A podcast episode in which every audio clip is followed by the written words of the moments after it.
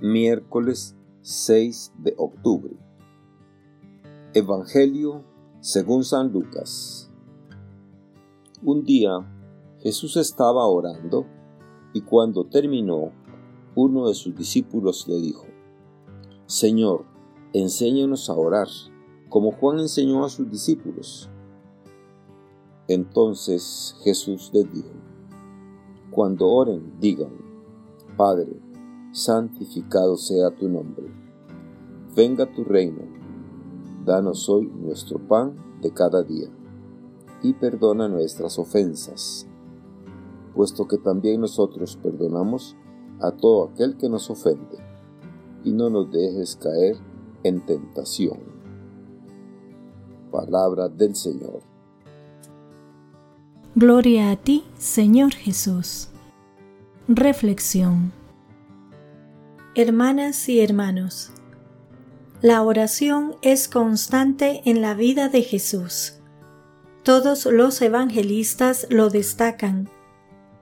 Y no podía ser de otro modo, pues para Jesús la fuente de su vida, su mensaje y toda su actividad está en el Padre.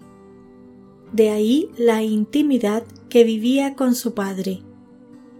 Al contemplar la importancia que él daba a la oración y el observar su práctica al retirarse todas las noches a orar, suscita en sus discípulos el deseo de encontrar una forma nueva de relacionarse con el Padre.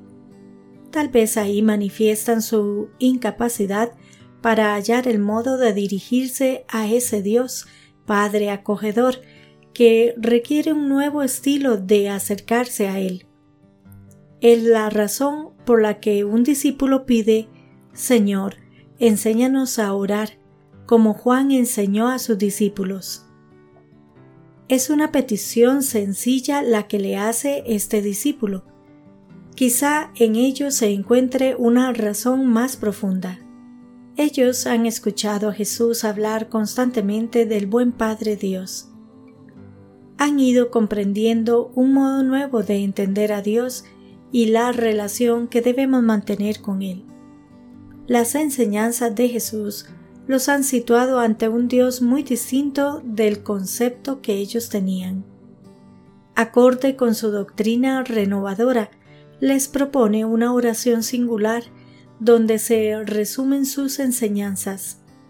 Por ello, viene a ser un resumen donde se compendían la novedad de un Dios Padre de todos al que podemos acudir con la confianza de hijos e hijas. Jesús accedió a esa petición y, con la sencillez que tienen siempre sus palabras, les enseñó un modo novedoso de dirigirse a Dios.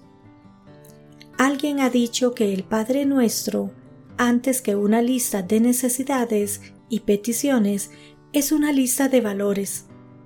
Es la escala de valores que vive Jesús y por lo mismo nos la ofrece como nuevo modo de vivir y de orar. San Basilio nos da un consejo para hacerlo bien. Siempre que ores, no empieces desde luego pidiendo, porque entonces harás aparecer tu afecto como culpable acudiendo a Dios como obligado por la necesidad. Así, cuando empieces a orar, prescinde de toda criatura visible e invisible y empieza por alabar a aquel que ha creado todas las cosas. La respuesta de Jesús a sus discípulos nos sitúa en esta dirección. Cuando oren, digan, Padre, santificado sea tu nombre. Comienza por situarnos ante alguien que es Padre de todos, no solo mío. Por lo tanto, afirma el Papa Francisco, no es el Padre mío, porque yo no soy hijo único.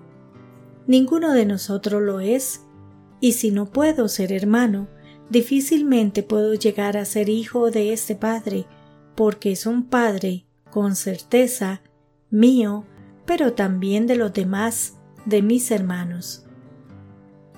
En esta oración hallamos los elementos que han de caracterizar toda oración auténtica cristiana. En ella nos dirigimos a una persona concreta que es Padre.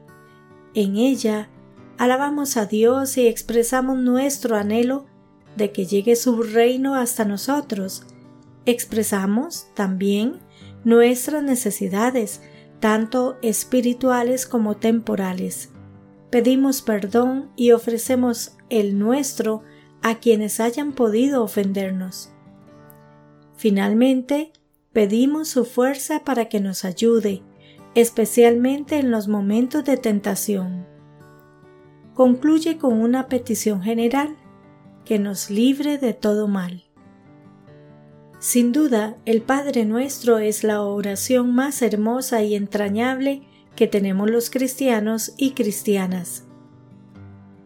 El riesgo que corremos todos es dejarnos llevar por la inercia y permitir que las palabras rueden por nuestros labios sin ser conscientes de lo que rezamos. Hacerlo mecánicamente. Es un riesgo muy próximo a nuestras costumbres. Es la oración que aprendimos de pequeños, unida, quizá, a nuestra apertura a la trascendencia, la hemos repetido muchísimas veces y por ello podríamos hacerlo rutinariamente. La oración se desvirtúa cuando solo es un murmullo vacío. Es el reto que tenemos. Que Dios les bendiga y les proteja.